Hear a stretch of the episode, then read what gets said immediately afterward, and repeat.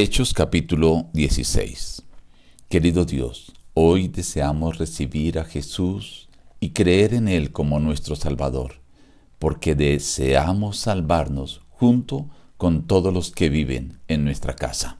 En el nombre de Jesús. Amén. Reciban el abrazo de su amigo, el pastor Juan Emerson Hernández, y la gratitud porque nos acompañan cada día a meditar en la palabra de Dios. Hoy compartiremos a partes del capítulo 16. Después llegó a Derbe y a Listra.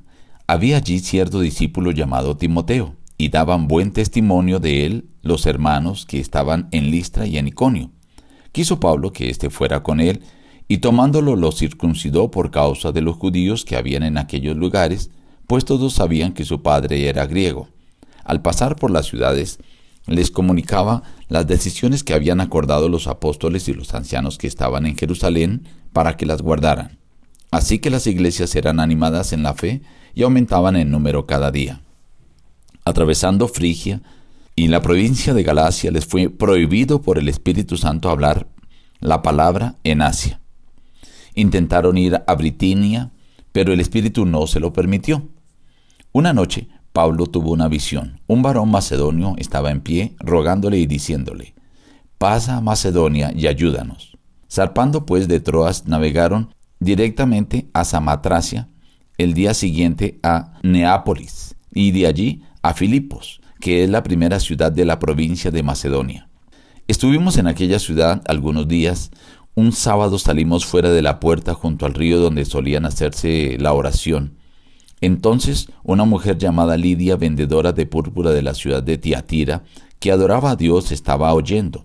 El Señor le abrió el corazón para que estuviera atenta a lo que Pablo decía, y cuando fue bautizada junto con su familia, nos rogó diciendo, Si habéis juzgado que yo sea fiel al Señor, hospedaos en mi casa. Aconteció que mientras íbamos a la oración, una muchacha que tenía espíritu de adivinación desagradó a Pablo. Se volvió él y dijo al Espíritu, Te mando en el nombre de Jesucristo que salgas de ella. Pero al ver sus amos que había salido la esperanza de su ganancia, prendieron a Pablo y a Silas y los trajeron al foro ante las autoridades. Después de haberlos azotado mucho, los echaron en la cárcel. Los metió en el calabozo de más adentro y les aseguró los pies en el cepo. Pero a medianoche Orando Pablo y Silas, cantaban himnos a Dios y los presos los oían. Entonces sobrevino de repente un gran terremoto, de tal manera que los cimientos de la cárcel se sacudían, y al instante se abrieron todas las puertas y las cadenas de todos se soltaron. Se despertó el carcelero y al ver abiertas las puertas de la cárcel sacó la espada y se iba a matar, pensando que los presos habían huido. Pero Pablo le gritó, no te hagas ningún mal, pues todos estamos aquí. Entonces pidió luz, se precipitó adentro y temblando se postró a los pies de Pablo y de Silas. Los sacó y les dijo, Señores, ¿qué debo hacer para ser salvo?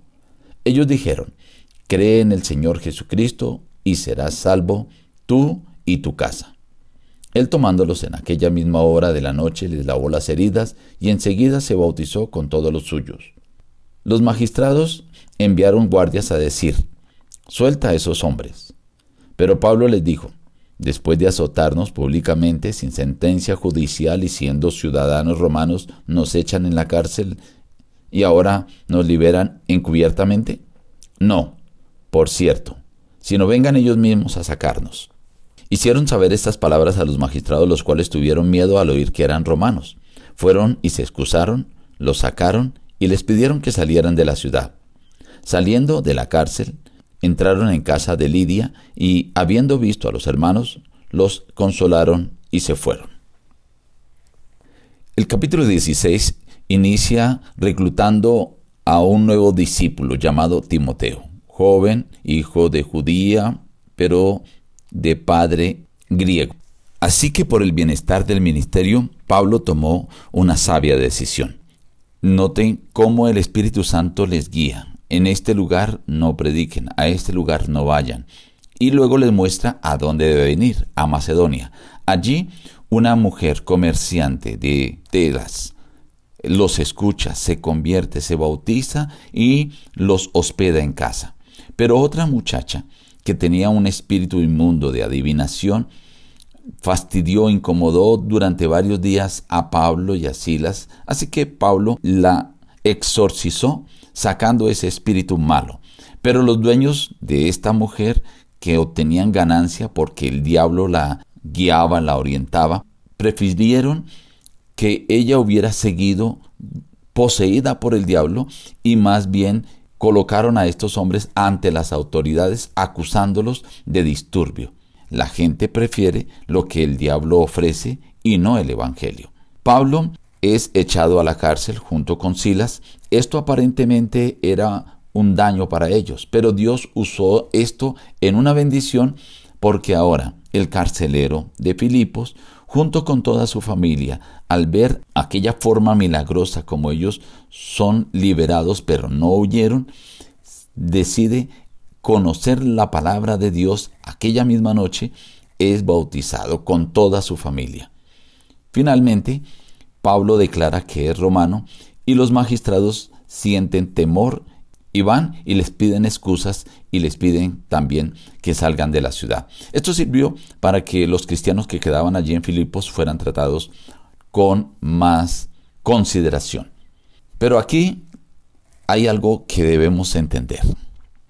Lo que hace este carcelero, él cree, acepta a Jesús como Salvador y aquella misma noche es bautizado. Él y toda su familia que escucharon la palabra del Señor de parte de Pablo, llegaron a la conversión. Ante la pregunta que ellos hicieron, ¿qué debo hacer para ser salvo? Pablo les dice, no son las obras, sino la fe. Cree en el Señor Jesucristo y serás salvo tú y tu casa. Tal vez tu condición en este momento crees que no es la mejor para aceptar al Señor Jesús.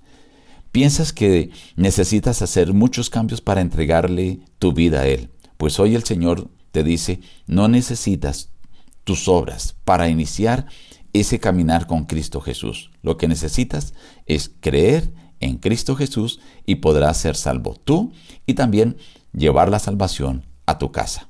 Nos despedimos diciendo, busca a Dios en primer lugar cada día y las demás bendiciones te serán añadidas. Que Dios te bendiga.